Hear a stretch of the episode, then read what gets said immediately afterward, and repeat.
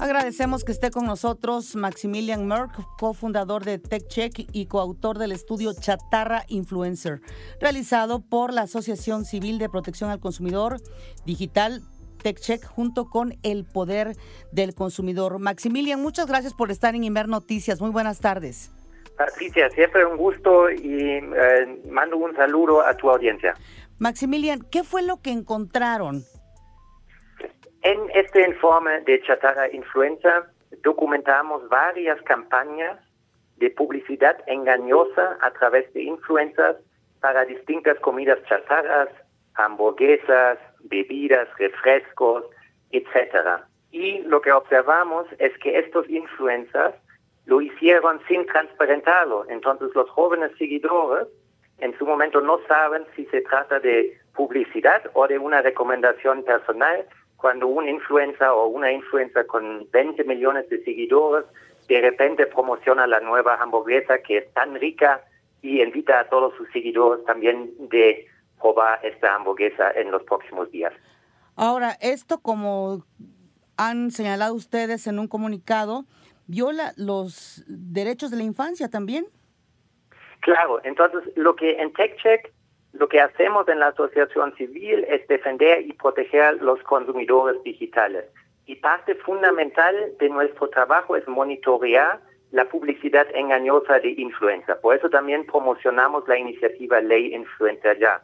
En el marco de Ley Influenza Ya hicimos un análisis, gracias al apoyo y en cooperación con el Poder del Consumidor, de investigar cómo se promocionan este tipo de productos directamente a jóvenes y a niñas y niños que dejamos en completa indefensa porque en su momento estos jóvenes no saben o confían primero en las recomendaciones de su uh, influencer y de repente no saben lo que están haciendo. Y eso tiene impactos muy fuertes porque lo que queremos son jóvenes saludables eh, que saben de una comida saludable eh, y los influencers aprovechan la confianza de sus seguidores para promocionar justamente comida chatarra, pero de forma constante, Patricia, porque lo suben cada 24 horas y son diferentes productos, como te dije, desde hamburguesas, bebidas, etcétera.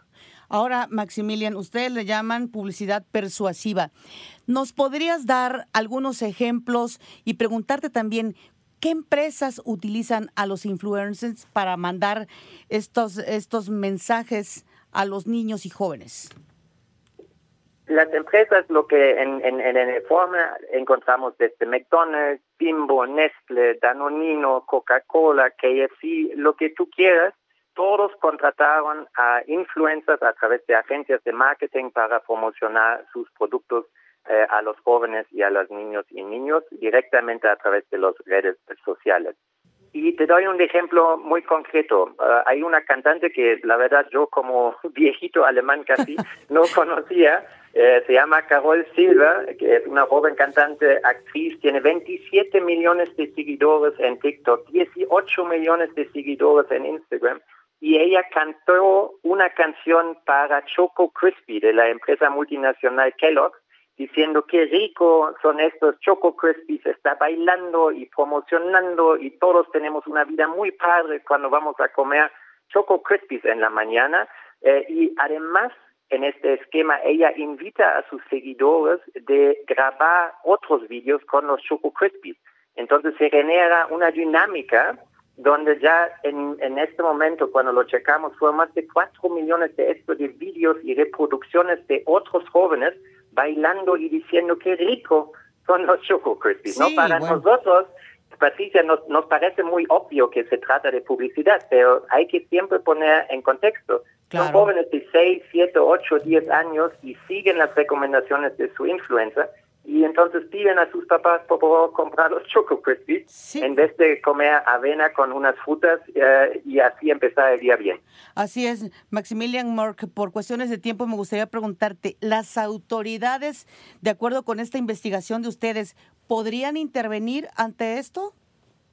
Sí y no. Eh, oficialmente, con base en la Ley Federal de Protección al Consumidor, el artículo 32 define qué es publicidad transparente, adecuada, veraz eh, entonces podrían investigar estas prácticas, pero a través de una solicitud de información sabemos que la Profeco está completamente ausente en las redes sociales. El año pasado apenas hicieron, yo creo, ocho monitorios de cuentas de Instagram, cero monitorios de YouTube, cero monitorios de TikTok y no hay ni una investigación y multas. Digamos, hay una anarquía por completa en las redes sociales y eso es lo que aprovechan los influencers porque les falta completamente la ética y promocionan cualquier producto eh, a sus jóvenes seguidores. Maximilian Mork, te agradecemos de verdad muchísimo que hayas estado con nosotros aquí en Imer Noticias.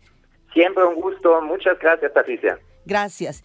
Muy interesante este estudio que hizo esta empresa TechCheck junto con el poder del consumidor. El uso, el uso de los niños en la publicidad de la comida chatarra por parte pues de los influencers.